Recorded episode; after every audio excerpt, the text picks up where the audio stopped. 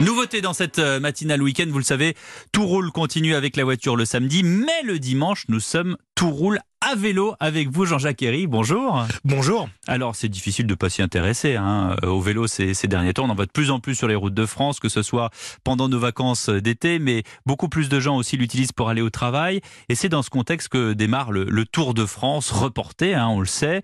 De nombreux aficionados vont bien sûr être au bord des routes. Et que pense-t-il justement de ce renouveau du vélo? Parce qu'on le sait euh, euh, depuis longtemps, Jean-Jacques, vélo et Tour de France eh bien, sont indissociables. Oui, dès que le vélo était prononcé, l'imaginaire collectif faisait le reste. Hein. On voyait déjà le, maillot jaune, on pensait Anctil, Poulidor et Bernard Hinault et on entendait ça dans sa tête. le son de la caravane du Tour. Pendant longtemps, hein, le, Tour, Jean-Jacques, a tout phagocyté. Oui, c'était euh, vélo égale sport égale compétition et c'était uniquement ça. Mais c'est beaucoup moins le cas aujourd'hui.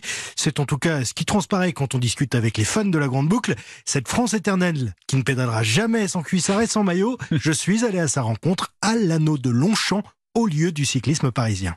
Bien sûr que je serai devant ma télé, mais bon, je regarde pas tout, je regarde que la dernière heure de course. Euh, Aujourd'hui, le cycliste, il est bizarre. Hein. Ils sont avec leurs oreillettes, donc euh, ils attaquent dans les derniers kilomètres, ce qui fait qu'ils sont très proches les uns des autres. Quand c'était Anctil, Poulidor, c'était autre chose, quoi. Aujourd'hui, je le suis moins qu'avant. Il y a certains coureurs, comme Fauve, on les voit tout le temps regardant leur compteur, euh, s'ils sont dans le rouge, s'ils sont pas dans le rouge. C'est pas très intéressant. En fait, pour eux, c'est justement parce que le Tour a perdu de sa superbe et de son panache aussi que les autres pratiques cyclistes ont plus de place pour s'affirmer et gagner en visibilité. Dans mon groupe d'amis, même des gens qui sont pas des cyclistes, ils sont en train de tous aller euh, faire euh, des pistes cyclables, la, la Vélocénie, la Vélodyssée, ils font Paris-Bordeaux. Dans le Bordeaux, ils font plein de voyages. Moi, j'ai jamais fait, ça m'intéresse. Et eux, ils l'ont fait avant moi, alors que c'est pas vraiment des cyclistes à la base. Je sais pas, ils ont un coup d'adrénaline, besoin d'espace peut-être. Émeric qui nous parle de la randonnée cyclo. Bon, ça c'est ok, mais ce qui est assez étonnant, c'est qu'il y a d'autres pratiques qui passent beaucoup moins bien auprès des sportifs amateurs. Oui, le vélo taf notamment, hein, avant avec euh, la grève des transports l'hiver dernier, puis l'épidémie de Covid.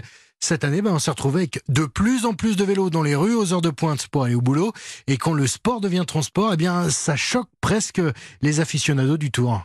La plupart, c'est des vélos électriques qui vont bosser. Hein. Ah non, mais non, mais ça, ça me, je m'en fous, mais j'achèterai pas un vélo électrique. C'est peut-être un, un, peu exagéré parce que quand on voit des pistes cyclables qui font je sais pas combien de mètres de large, qui sert à, vraiment pas à grand chose, puisqu'après euh, ça fait des bouchons pour les voitures. Les vélos ont tous les droits, maintenant ils passent au feu rouge, ils passent à droite, ils passent à gauche. Il y a quand même un paradoxe. Et pourtant, j'aimerais être content puisque je suis cycliste. C'est vrai qu'il y a un paradoxe, mais on a l'impression que ce monsieur est cycliste le dimanche et plutôt automobiliste la semaine. Bref, comment est-ce qu'on explique cette querelle des, anciens et des modernes? Bah, J'étais un peu perplexe. Hein. Je me suis donc tourné vers un écrivain cycliste, Paul Fournel, grand suiveur et spécialiste du Tour de France. Il voit surtout, lui, la marque d'une transition en cours. Évidemment que les vieux de la vieille, ils sont attachés à leur pratique et puis ils sont attachés à leur jeunesse surtout, à leurs souvenirs.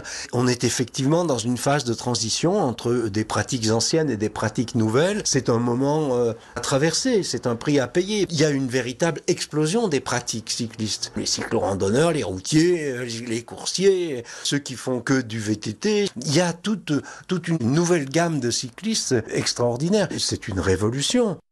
Une révolution qu'on va essayer de vous raconter tous les dimanches cette année. Alors à la semaine prochaine.